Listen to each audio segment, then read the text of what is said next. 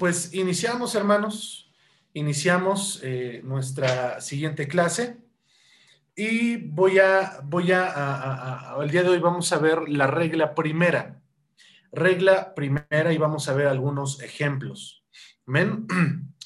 Ah, los escritores bíblicos, como ya los vimos, que fueron reyes, sacerdotes, príncipes, cada escritor bíblico escribieron de una manera, escucha esto, de una manera natural, ¿sí? De una manera natural, con el objeto de hacerse comprender y debieron valerse de palabras conocidas y las usaron en el sentido que generalmente tenían para expresarse, ¿verdad?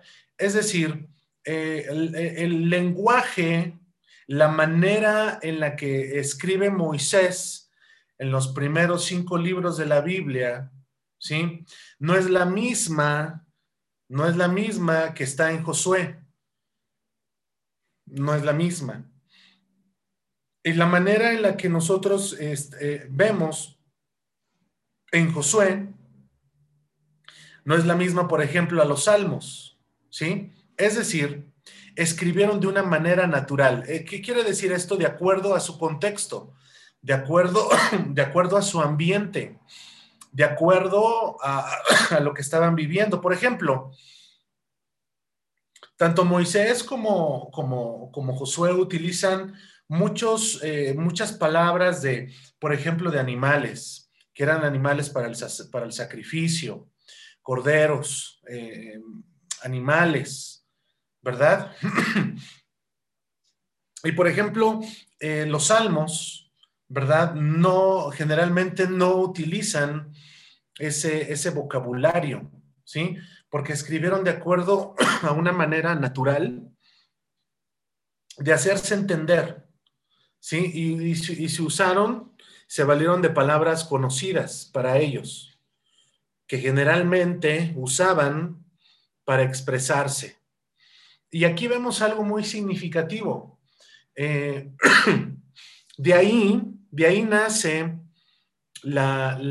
esta idea de, de quién escribió cada libro, porque cada libro, cada libro de la Biblia tiene un sentido que generalmente se usaba para expresarse, ¿sí? Eh, no sé si me explico. Es decir, por ejemplo, Pablo en una de sus cartas, ¿verdad? Es la misma manera en la que él escribe en la que él se daba a expresar, a la que él se daba a entender. ¿Sí? Debemos determinar cuál sea este sentido usual y ordinario, en el sentido en que fue escrito, es, decir, un sentido usual, y debe constituir, por tanto, ¿sí? El, el primer cuidado de la hermenéutica. Entonces, la primera regla es la siguiente es preciso, en cuanto sea posible, tomar las palabras en su sentido usual y ordinario. ¿Bien? Esa es la primera regla. Ya vimos antes, ¿verdad? Eh, una disposición que tiene que ver con el espíritu correcto. Ya vimos la regla de las reglas o la regla fundamental. La Biblia es su propio intérprete y ahora estamos viendo la regla primera, que es preciso, en cuanto sea posible, tomar las palabras en su sentido usual y ordinario. ¿Sí? Eh, eh, eh, tomar las palabras en un sentido que generalmente tenían para expresarse. ¿Ven? Lo pongo este ejemplo práctico. Si en este momento alguno, todos nosotros, escribiéramos una cuartilla sobre el tema de la salvación, ¿sí? La hermana Tere va a escribir desde su, desde su perspectiva. Angélica, Joana, Sonia. No sé si me explico. Cada uno va a, expresarse y va a escribir, ¿verdad? De acuerdo a su contexto y de acuerdo también a lo que ustedes saben de, de este tema. Por ejemplo, salvación. ¿Sí? Entonces, cuando se escribe esta parte, las palabras de la Biblia debemos de tomarlas en un sentido usual y ordinario, ¿sí? Esta es una regla, que es la primera regla, eh, es sumamente natural y sencilla, pero es de la mayor importancia. Lo voy a volver a decir. Esta regla puede, puede eh, sonar para algunos muy natural y muy sencilla, pero es de, la, es de mayor importancia que tomar las palabras en su sentido usual y ordinario. ¿Sí? Por ejemplo, em, vamos a utilizar un ejemplo. Salmo 8. Vamos todos hermanos ahí al Salmo 8, por favor.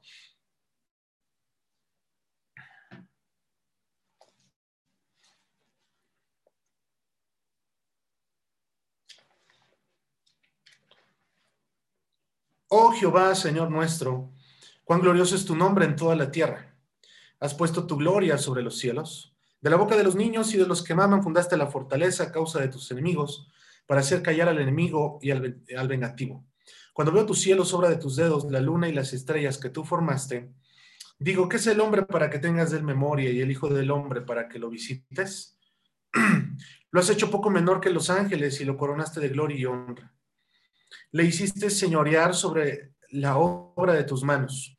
Todo lo pusiste debajo de sus pies. Mire, ovejas y bueyes, todo ello, y asimismo las bestias del campo, las aves de los cielos y los peces del mar, todo cuanto pasa por los senderos del mar.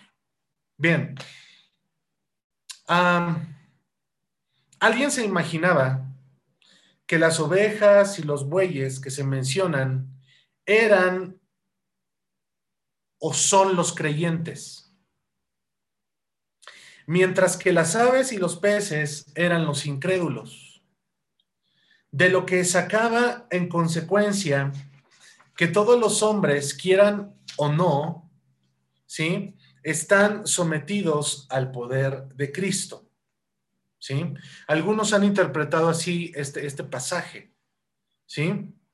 Tener en cuenta el sentido usual y ordinario de las palabras, no habría, ¿sí? O no, no, estas personas no habrían caído en el error, ¿sí? Pero tener muy presente que el sentido usual y ordinario no equivale siempre al sentido literal. Ahí sí debemos de ser muy cuidadosos, ¿sí? Porque a pesar de que esta es la primera regla que se debe de tomar todas las palabras en un sentido usual y ordinario, no siempre esta regla, ¿verdad? Se cumple en toda la escritura. Amén. Por eso hay varias reglas. En otras palabras, el deber de tomar las palabras y frases en su sentido ordinario y natural no significa que siempre deben tomarse al pie de la letra. ¿sí? Es decir, debemos de, estudiar cada palabra, ¿sí? En el sentido en el que fue escrito. Y, aquí ah, voy, a usar, voy a usar esta palabra exégesis. La exégesis no es otra cosa que ir palabra por palabra, ¿sí? Palabra por palabra e ir y buscar el significado de cada palabra. ¿Sí? Por eso al principio se mencionaba de esta regla primera que las palabras se deben de tomar en un sentido usual y ordinario del que fueron escrito. En otras palabras, hermanos, no debemos, en primer lugar, cuando sea una lectura, ¿sí? No debemos de tender a espiritualizar toda la Biblia. ¿Sí? Porque cuando se cae en esa situación, ¿verdad? Pues todo lo vamos a ver eh, en un sentido sí espiritual y sí es correcto, hermanos, ver la Biblia en el sentido espiritual, pero para que no caigamos en ciertas palabras y en ciertos contextos en un error, debemos de tomar las palabras en el sentido en que el escritor las escribió, valga la expresión, eh, eh, en que el escritor, ¿verdad?, se quiso dar a entender. Cada idioma, aquí tenemos que ir al idioma. Como ustedes saben, el Antiguo Testamento, ¿sí? fue escrito en, hebreo y unas partes en arameo. E, eso es, por, una parte, el Antiguo Testamento. Y el Nuevo Testamento fue escrito en griego. Si quieres ser más escrupuloso, es en el griego koiné. En aquel entonces había varios tipos de griego, ¿sí? Pero el griego koiné tenía la particularidad, ¿verdad? De que era entendido por las más altas castas eh, sacerdotales, por los más eh, estudiados de aquel entonces, pero también lo que tenía el griego koiné es que también lo entendían, ¿verdad? Podemos decirlos de hasta abajo. Las personas, ¿verdad? Eh, más pobres, por así decirlo, podían entender también ese griego. Ese griego fue escrito el Nuevo Testamento. Amén. Ahora, cuando tenemos en perspectiva esto, debemos entender que la Biblia no se escribió en nuestro español. Sí, hermanos, la Biblia no se escribió en nuestro español. ¿Sí? Los agiógrafos, ¿sí? Eh, eh, eh, tenían, hermanos, de pasar la palabra, ¿sí? Ah, en aquel momento en papiros, luego en pieles de, algunos animales, ¿verdad? Los copistas, ¿verdad? Y era la función que hacían los escribas. ¿Ven? Entonces, la Biblia que hoy tenemos en nuestras manos, ¿sí? Fue gracias ¿verdad? A, aquel momento, o lo podemos decir al gobierno de, eh, España, español. Y de ahí viene a nosotros, ¿verdad? Eh, que es la versión, ¿sí? Eh, que, es la que tenemos generalmente, versión Reina Valera, ¿sí? Esta, esta versión, ¿sí? Es, ¿verdad? Y nos viene precisamente de España. Entonces, cuando, cuando tenemos en consideración esto, ¿sí? Para hacer una recta interpretación de la Biblia, tenemos que ir, como algunos le dicen, al original. ¿Qué es el original? ¿Sí? Hoy es uno de los recursos que tenemos. Es un libro, ¿verdad? Donde, por ejemplo, es, se llama interlineal, donde arriba viene eh, la, eh, en este caso, si puede ser el Nuevo Testamento en griego, y abajito viene eh, eh, la traducción al español.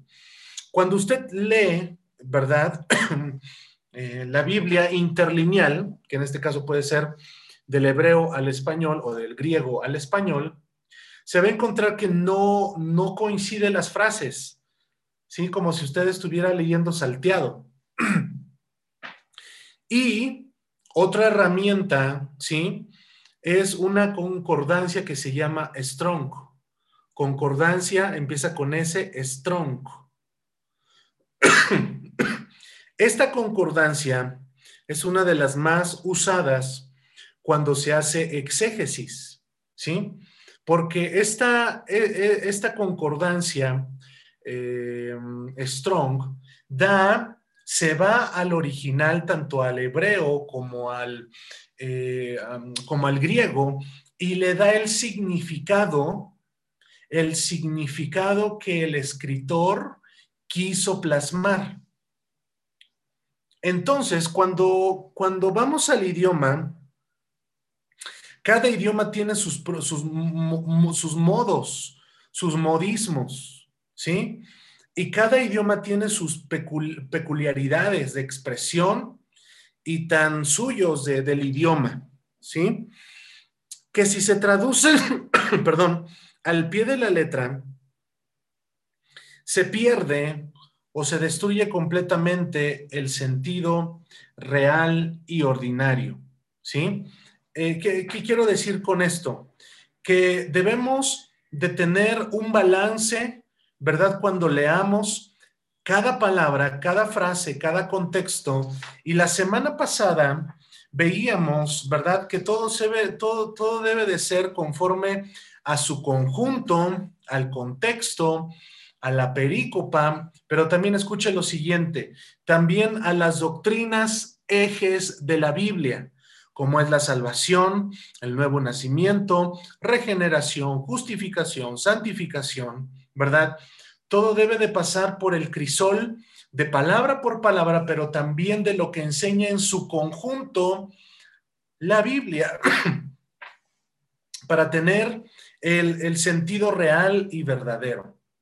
Amén. Esto se debe tener más presente tratándose del lenguaje de la Biblia. Debemos, si, usted quiere profundizar aún más, pues tiene que invertir, ¿verdad? En un diccionario, bíblico, en esta concordancia, hermanos, eh, llamada Strong, la Biblia interlineal más, más usada es del autor Francisco La Cueva. Así se llama Francisco La Cueva, es Biblia interlineal del griego al español. Eh, tiene un costo, ¿verdad? pues importante también la, concordancia Strong. Eh, creo, hermanos, que esa concordancia hay la facilidad de bajarla a su celular, pero obviamente le va a ocupar mucho espacio. Eh, bueno, eso es, hermanos, tener presente el lenguaje de la Biblia. Quitarnos la idea de que la Biblia fue escrita al español originalmente es un error. Es un error. Por lo tanto, se le suma más la, podemos decir, que podemos decir? La dificultad en cuanto al lenguaje de la Biblia, porque el lenguaje hebreo tiene sus modismos, pero también el griego. Amén. Entonces, me voy a, la primera idea fundamental. Debemos de tener un espíritu correcto, pero también debemos evocarnos al estudio. No leer eh, la Biblia un día antes de que la vamos a enseñar, ¿sí? Sino tener, evocarnos al estudio, porque podemos decir una herejía, podemos caer en una corriente herética. Y eso, hermanos, es una, es una línea muy delgada entre lo que es correcto y lo que no. ¿Ven? Número uno y número dos, acuérdese que lo mencionamos, que como eh, predicadores, como eh, maestros de la Biblia, somos los primeros no solamente en poner en práctica lo estudiado, ¿sí? Sino, sino enseñarlo a los demás. Bien, dice la gracia recibido. Amén.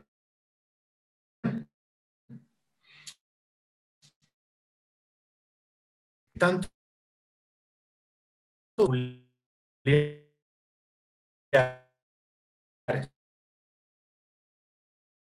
privilegiadas, ¿sí? Sino al pueblo en general. La Biblia, hermanos, es dirigida hacia un momento de, personas y no es dirigida a unas ciertas personas. La Biblia, hermanos, va dirigida al pueblo en general, ¿sí? Tampoco no se valen del lenguaje científico y seco, ¿sí? Aunque hay algunas partes, como ya lo dijo Pedro, que son algunas difíciles de interpretar, ¿sí? El lenguaje que tenemos en la Biblia no es un lenguaje científico, hermanos. No es un lenguaje tampoco seco. Es un lenguaje, hermanos, por eso es la, importancia de esta primera regla. Tomar hasta donde sea posible las palabras en un sentido usual y ordinario. Amén. En, muchas partes de la Biblia encontramos el lenguaje figurado y popular. Figurado tiene que ver, hermanos, con, eh, eh, eh, lo que querían expresar en aquel momento. ¿sí? Por ejemplo, me viene ahorita a la mente las palabras de Jesús que cuando iba a decir algo importante, ¿verdad? Decía, de cierto, de cierto os digo. ¿Se acuerda de esa palabra?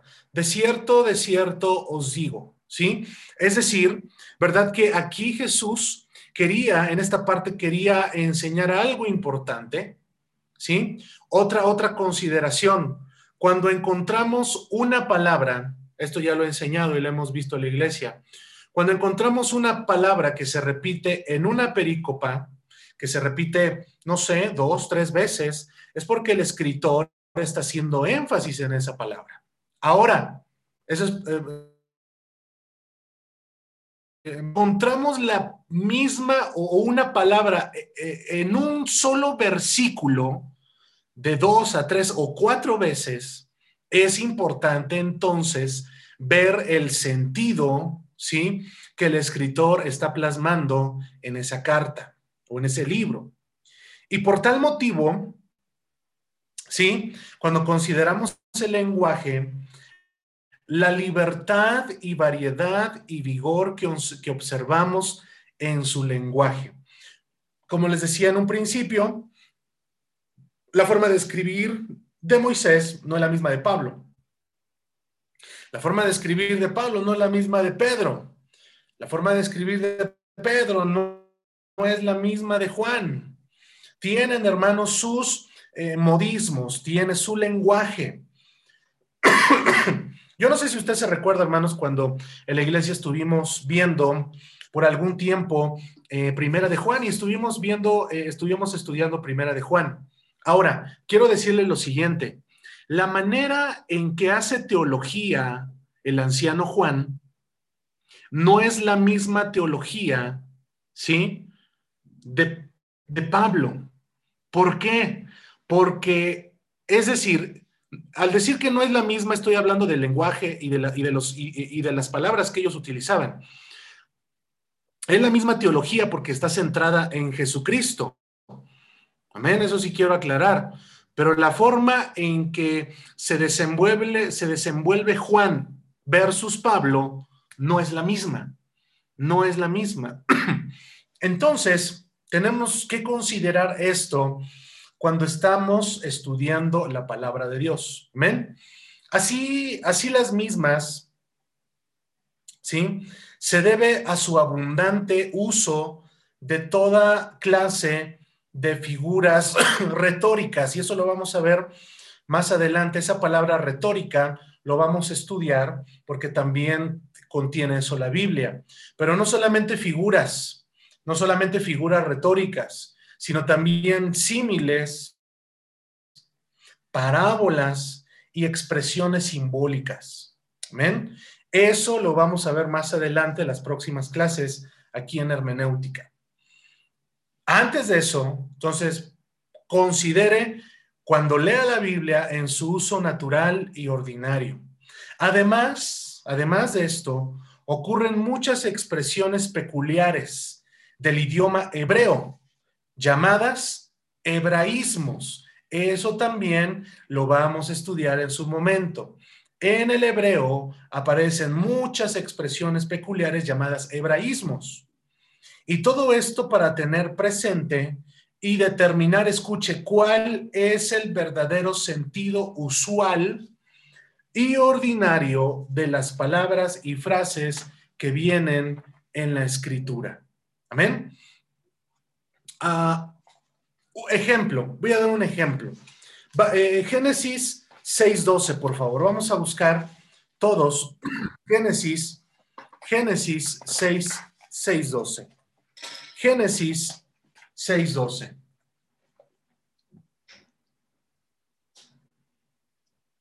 Génesis 6:12 dice, dice lo siguiente. Y miró Dios la tierra, y aquí que estaba corrompida, porque toda carne había corrompido su camino sobre la tierra. A ver, dice, y miró Dios la tierra. ¿sí? Cuando lo tomamos en un sentido usual y ordinario, ¿qué quiere decir eso? Que Dios, desde su trono de gloria, de majestad, ¿verdad? No, no en este caso mira la tierra como tal, como, como la corteza, el, cráter, eh, lo, que, lo que se nos enseña en geografía, ¿no? lo que compone la tierra el núcleo, eh, tantas cosas, ¿verdad? Aquí se está refiriendo cuando Dios miró a la tierra, ¿verdad? Es que Dios miró a los, ¿verdad? A los que vivían en la tierra, La tierra, hermanos, la tierra no, no peca. Sin acuerdes, hermano, que nos dice la escritura, ¿sí? Que la Biblia está, eh, perdón, que la, que, la, que la tierra está bajo corrupción a causa del pecado del hombre. Amén. Y que la misma tierra gime, ¿verdad? Por su liberación, ¿sí? A causa del pecado, a causa de la transgresión. Por otro lado, Salmos 19.1 dice lo siguiente, de Jehová es la tierra y su plenitud, el mundo y los que en él habitan. Amén. Ahora, cuando consideramos este otro pasaje de Salmos 19.1, ¿sí? Nos habla ahí, nos habla ahí y aparece una palabra importante. Nos habla de una palabra tremenda. Perdón, me equivoqué de, este, de texto. De Jehová es la tierra y su plenitud. Salmos 24. Perdón, hermanos. Es el Salmo 24. De Jehová es la tierra y su plenitud. La palabra que, que aquí podemos rescatar muchas cosas, este es un ejemplo que estamos viendo en este momento. Dice, de Jehová es la tierra y su plenitud. ¿Sabía usted que la palabra que más se repite en el Antiguo Testamento es Jehová. Aproximadamente más de 6.800 veces la palabra Jehová. Y la palabra Jehová, hermano, significa el que es, el que es. Y así se reveló Jehová Dios a Moisés. Y le dice, si alguien te, te dice, te envía, ¿sí? Ah, eh, dile, que, eh, dile que te envía el yo soy, el yo soy. Entonces, dice aquí la tierra y su plenitud. Dice el mundo, el mundo. Y es aquí, hermanos, donde eh, esta palabra es importante porque nosotros conocemos el mundo como tal, el mundo. Aquí sí se está refiriendo al mundo como tal, hermanos. O sea, quiero que sí entendamos esa, esa perspectiva. Cuando estamos, cuando leímos Salmo, eh, perdón, Génesis 6:12, que habla de la tierra, ¿verdad? Se está refiriendo a, no, no, no a la tierra, no al mundo, sino a los que estaban en el mundo. Pero aquí el salmista está hablando del mundo. Ahora, quiero decirle lo siguiente, el mundo, nuestro planeta Tierra, el mundo como lo conocemos, ocupa un lugar en el espacio. Tenemos el Sol, ah, después Mercurio, Venus, Tierra y Marte. Después de Marte, hermanos, hay un... Ah, le llaman un anillo de asteroides o de rocas que, está allí y después, y, después los demás planetas. Ahora, fíjense hermanos, eh, yo, les he, yo les he recomendado esta, esta, esta serie, este documental que se llama Cosmos. Pero hay otra serie, hermanos, que vi, pero ya, ya no la, la puedo encontrar, donde se nos habla del Sol, la importancia del Sol para nosotros, para nuestra, em, em, para nosotros como planeta. Y los científicos dicen, hermanos, que si nosotros estuviéramos un lugar adelante en dirección hacia el sol, no hubiera vida, porque todo, hermanos, estaría más caliente, con temperaturas más altas de las que hay hoy en día. Pero escuche lo siguiente, si nuestro planeta estuviera ¿verdad? En dirección contraria, un lugar atrás, esto es donde ahora está Marte, no hubiera vida. Es decir, escuche, no es casualidad que el mundo esté donde está. No es casualidad. No es casualidad de que el mundo esté donde está, de que haya una, una, una rotación y una traslación de la misma Tierra ¿verdad? No es, no es lo mismo. Y ahorita que estamos hablando de ello, quiero llevarles, hermanos, a Malaquías. Amén.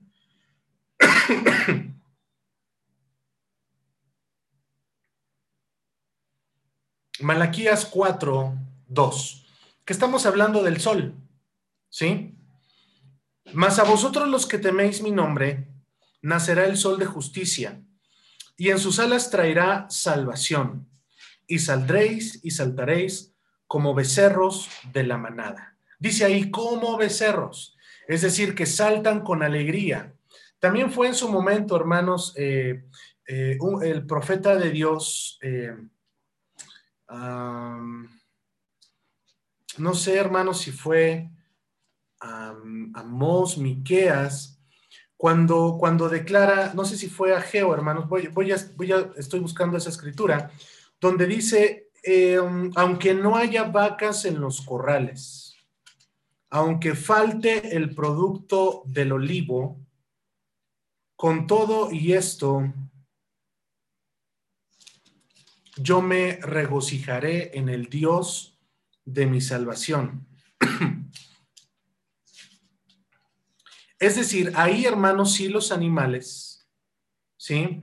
Se toman en un sentido literal, en un sentido, ¿verdad? Es, es Habacuc, hermanos, Habacuc 3.17. Aunque la higuera no, no florezca, ni en las vides haya frutos, aunque falte el producto del olivo y los labrados no den mantenimiento, y las ovejas sean quitadas de la manada y no haya vacas en los corrales, con todo yo me alegraré en Jehová a ver, aquí hermanos no está hablando en sentido literal, ¿sí? Sino que está hablando en sentido figurado. ¿Qué quiere decir o cómo lo podemos interpretar?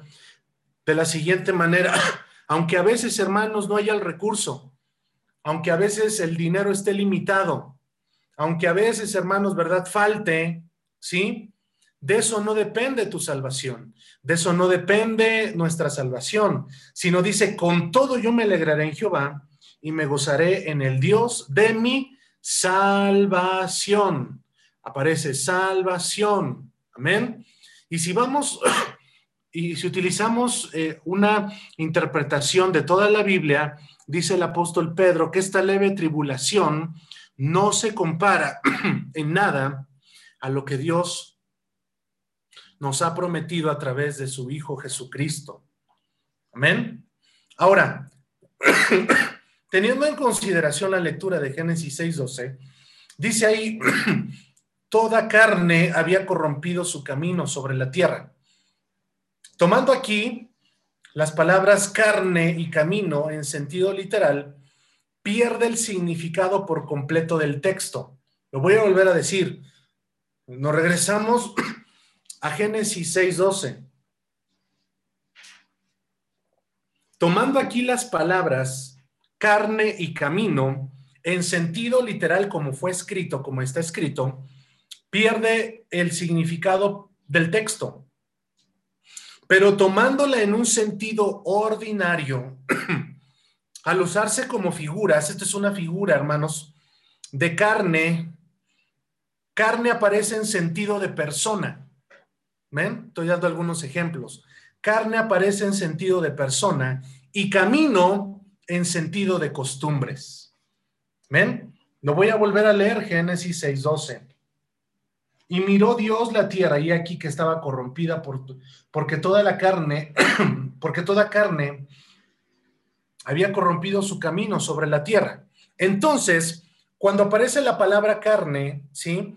Se está refiriendo al sentido de persona y cuando eh, entendemos la palabra camino, eh, las personas, ¿verdad? En un sentido de lo que hacían, sentido de, sus costumbres, o, su modo de proceder, o su modo de conducirse, en, su modo de pensar, ¿sí? Y, y al aplicarse esto, ¿verdad? Tiene un significado terminante, diciéndonos que toda persona había corrompido sus costumbres la misma verdad que declara Pablo, ¿sí? En Romanos 3:12. Aquí, hermanos, vamos ahí, es una, también es una figura en Romanos 3:12 ¿verdad? Que habla de lo mismo. Dice aquí, mm, todos se desviaron a una, se hicieron inútiles. No hay quien haga lo bueno, no hay ni siquiera uno. Ahora, hermanos, entender esto, hermanos, eh, eh, y, de qué nos sirve? no sé si alguno se siga preguntando, bueno, ¿de qué me sirve la hermenéutica? Nos sirve, hermanos, para aplicar de una manera correcta la Biblia. Y más que somos predicadores, perdón, y maestros, ¿sí?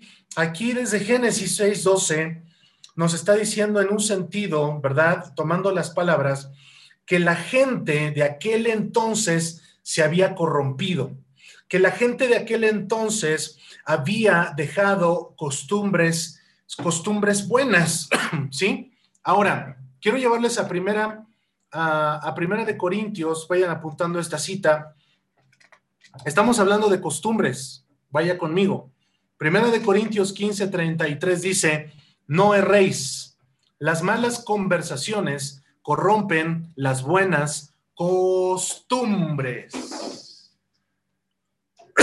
es decir, para aquellos que se siguen preguntando de qué les sirve la hermenéutica, y más que somos maestros o predicadores, usted aquí ya tiene un sermón, aplicando desde el primer libro de la Biblia, Génesis 6.12, ¿verdad? Puede sacar ejemplos tanto del Antiguo y del Nuevo Testamento y llegar a esta parte en Corintios. ¿Qué es lo que hablamos o qué escuchamos? Dice la escritura, la verdad bíblica, que eso corrompe al hombre que eso corrompe al hombre. Y, me sumo, o puedo sumar ese versículo de la Biblia, hermanos, que Jesús dijo, no contamina lo que entra, contamina lo que sale del corazón. Entonces, cuando tú estás hablando con alguien, y, también lo veíamos, hermanos, ayer, ¿verdad? o lo veíamos en la semana, que todo lo que hablemos vamos a dar cuenta de ello. Dice la escritura, de toda palabra corrompida que salga de vuestra boca daremos cuenta. Y ahí, hermanos, tiene todo, toda una línea, ¿sí? Que atraviesa toda la Biblia. Génesis, Apocalipsis, tomando las palabras, acuérdese, ¿eh? esto solamente son las palabras. De aquí de Génesis, de Génesis 6:12, tomamos dos palabras, carne y camino. Amén carne y camino. Y eso nos llevó, ¿verdad?, a una interpretación correcta de los versículos que acabo de mencionar. Entonces, llegamos a, llegamos a conclusiones. Sí, eh, apunte ahí, llegamos a conclusiones. Llegamos a una conclusión. ¿Y qué conclusión tomamos de esto que hemos visto ahorita? de que la Biblia siempre tiene la razón, de que el hombre, escuche la, conclusión que voy a dar, que el hombre siempre en todas las épocas se ha desviado de Dios. Oh, hermano, y ahorita mire, tenemos ahí esa cita de Romanos. Oh, qué hermoso, hermano, Romanos 1.18. Romanos 1.18 al 32. Porque el juicio de Dios se revela contra toda impiedad de quienes? del hombre. Entonces, hermanos, cuando usted se, esté platicando con alguien de que le echa toda la culpa a Dios y de las muertes y de todo eso, hermanos, ha sido, la Biblia podemos decir que desde el principio el ser humano ha corrompido su carne y ha corrompido el camino de Dios. Que desde el principio el ser humano, desde Génesis 6, como ahí lo leemos, ¿verdad? El ser humano se ha corrompido. Y de ahí sale, hermanos, esa palabra concupiscencia. La concupiscencia, hermanos, no es echarle la culpa al otro. La concupiscencia es un deseo desenfrenado de la persona, un deseo desenfrenado de la carne. Entonces, vamos ahí, hermanos, de la carne, aparece ese término, hermanos, en Romanos 1.18 al 32, la carne, que está hablando de la persona, pero también del camino del camino. Cuando hablamos del camino, me acuerdo de ese, de ese versículo que dice, hay caminos que al hombre le parecen perfectos, pero su final es un final de muerte. Entonces llegamos a esa conclusión de que verdaderamente, ¿verdad? El ser humano siempre ha sido culpable delante de Dios. Como ya lo vimos aquí, hermanos, no hay quien entienda, no hay quien busque a Dios. Todos se desviaron a una, se hicieron inútiles y no, hay quien haga lo bueno, no hay ni siquiera uno. Sepulcro abierto es su garganta, con su lengua engañan. Veneno de áspid hay debajo de sus labios. Su boca está llena de maldición y de amargura. Sus pies se apresuran para derramar sangre. Quebranto y desventura hay en sus caminos. Lo voy a volver a decir. Sus pies, ¿verdad? Hay quebranto y desventura hay en sus caminos y no conocieron camino de paz. Estoy leyendo, hermanos, no, no, no estoy, no estoy, hermanos, este, dando una profecía. Eh, tranquilo, hermanos, estoy leyendo Romanos 3 del 10 en adelante, ¿verdad? Y ahí aparece dos caminos, tanto el camino correcto como el camino incorrecto. Correcto, incorrecto. ¿Sí? No hay temor de Dios delante de sus ojos. ¿Qué le parece? Eso es, eso pasa cuando nos evocamos al estudio, cuando no damos o no tenemos ideas preconcebidas, cuando decimos, ay, yo creo esto. Por eso, hermanos, el primer apartado de esto es que aparte de tener, lo voy, a, lo voy a leer como se los dije, aparte de tener un espíritu correcto, se necesita, ¿sí? un espíritu respetuoso y dócil, amante de la verdad, paciente en el estudio y dotado de prudencia. ¿Sí? Entonces, esto tiene que ver, ¿men? Esto tiene que ver con esta primera, con esta primera regla que estamos, que estamos viendo. ¿Men? Eh, quiero darles otro ejemplo de esta primera regla, ¿sí? que debemos de tomar las palabras en un sentido usual y ordinario.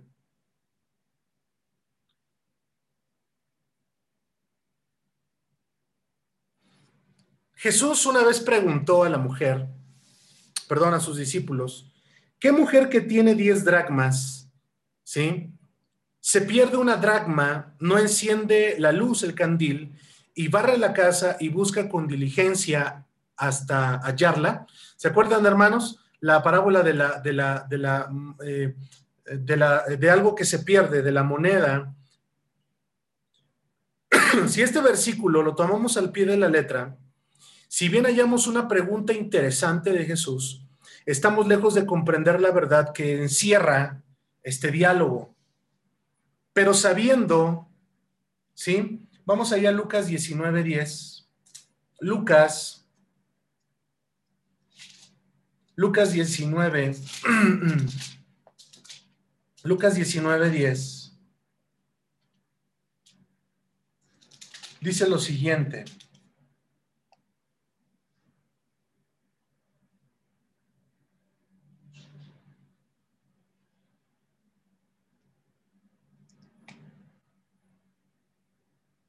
La parábola de la moneda.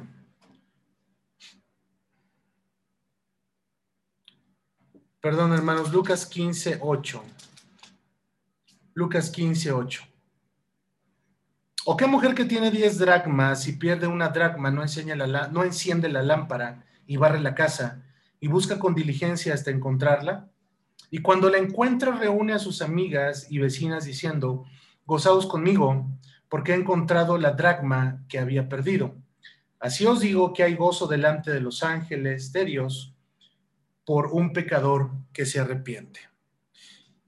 Entendemos aquí, hermanos, que esta parte es una parábola, cuyas partes principales eh, hay figuras, requieren de una interpretación. ¿Amén? No vemos, no vemos aquí meramente una pregunta, ah, ah, ah, sino una mujer, escuche, la mujer representa a Cristo. Un trabajo afanoso que representa un trabajo semejante que está siendo llevada por Cristo. Y una moneda perdida, ¿sí? que representa al hombre perdido en el pecado.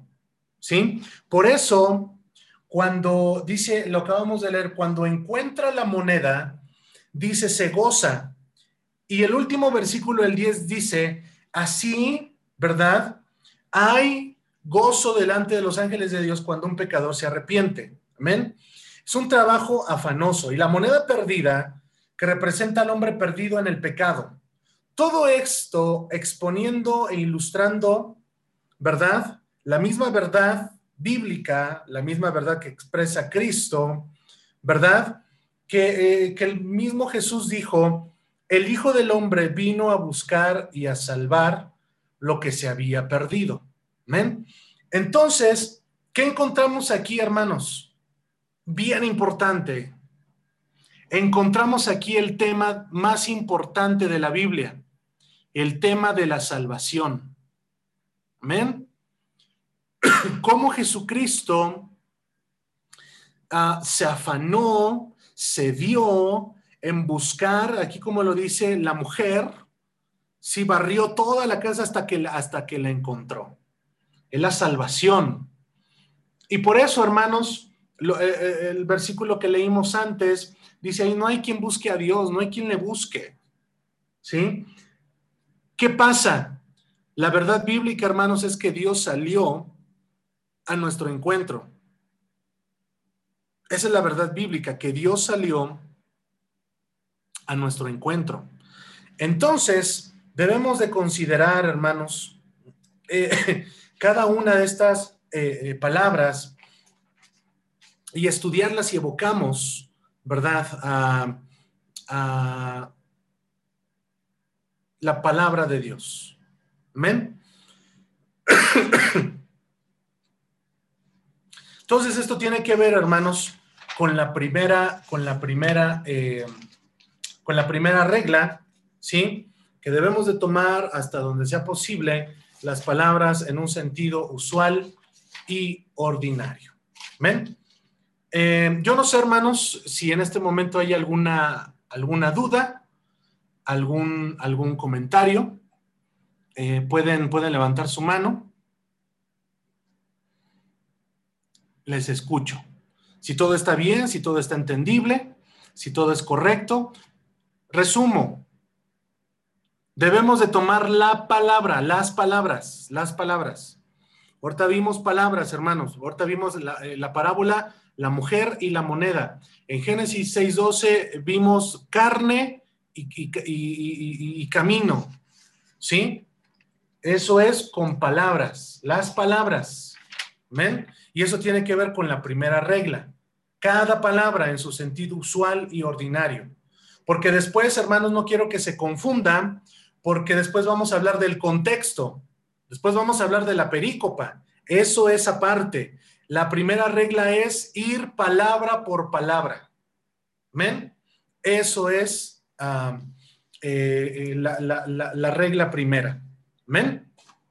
Entonces, hermanos, eh, ¿no hay alguna duda, algún comentario?